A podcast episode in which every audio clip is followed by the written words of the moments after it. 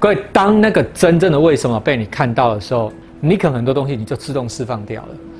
因为很多人在这个地方，他生气之后什么发一半，你懂意思吗？发一半，我觉得我有生气了，好，可以，你就手动有没有？可以了，我有发脾气到这里可以了。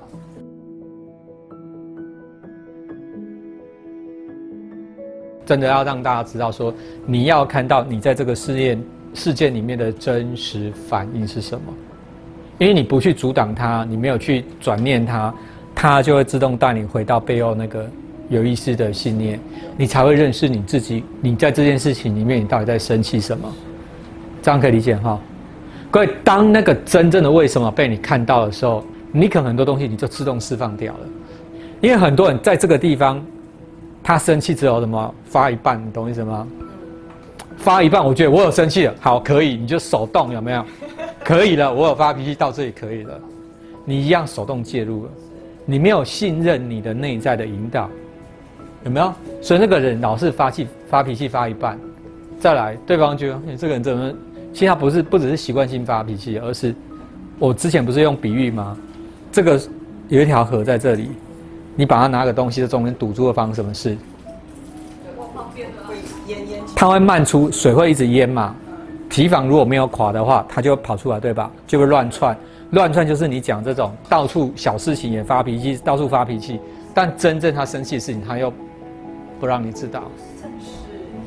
所以一直发脾气有很多种情况，没有办法一概论。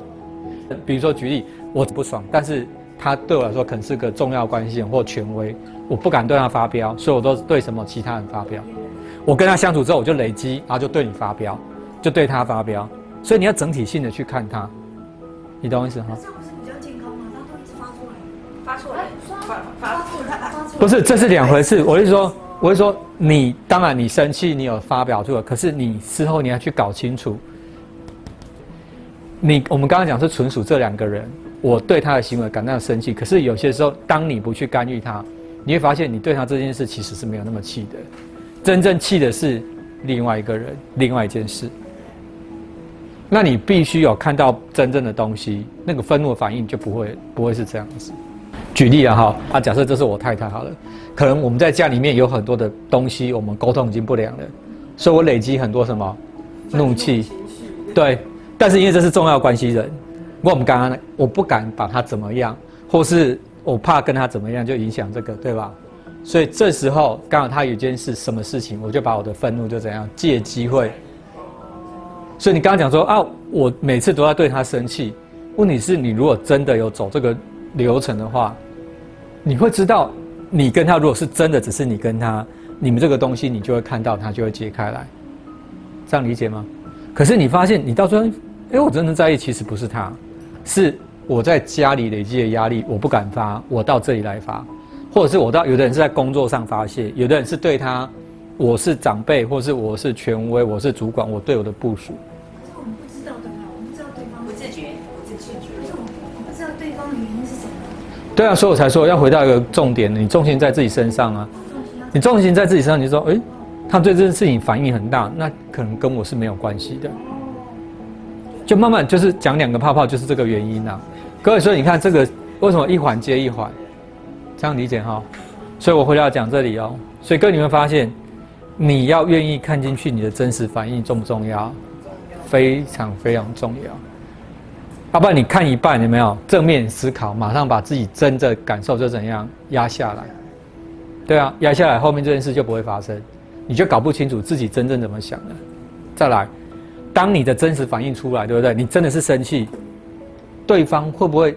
你这次是真的生气？对方会知道哦，我好像真的越界了。你懂我意思吗？你本来的那个真实反应的强度，其实一次就足够让对方知道不可以再这样做。但是你把它降到百分之二十嘛，他觉得哦你在生气，但还好啦。没有没有，这是两件事情。你对他发脾气，就代表他要照你话做，不是哦。比如说举例，某件事情让你真的很生气。你的表达是为了把你的真实感受告诉对方，你那天晚上这样子做吓到我，让我很不舒服。你把你的感受讲出来，但是他会怎么做，决定权在谁手上？还是在对方手上啊，所以代表你仍然对他有很多期待啊。你希望他要怎么？所以这还是一个两个泡泡。一直都是两个泡泡，不是吗？大家可以理解吗？我告诉你，为什么一直存在这种鸡同鸭讲？因为它的真相就是这样。可是你如果用一个泡泡去想它，你就会像你刚刚讲，我都已经生气了，他还听不懂。我已经告诉他，他还不变，因为你对他有一个，你把你的预、你的预期、你的期待加注在他身上，你要对方照你的想法做，那不就跟他们对你的一样吗？他们对你有个期待，说我都已经告诉你都不变，你都不做，所以你有没有发现，你对他跟他们对你方向其实一模一样的？对哈，你一直以为你是受害者，他们的期望，他们都觉得说啊，他们都把期望放到我身上，然后失望，然后你又自责，对吧？事实上你也接受他们那套模式，这样对待他们，你有没有看到？你没有办法做到说，好啊，我生气，我愤怒，我表达，我结束了。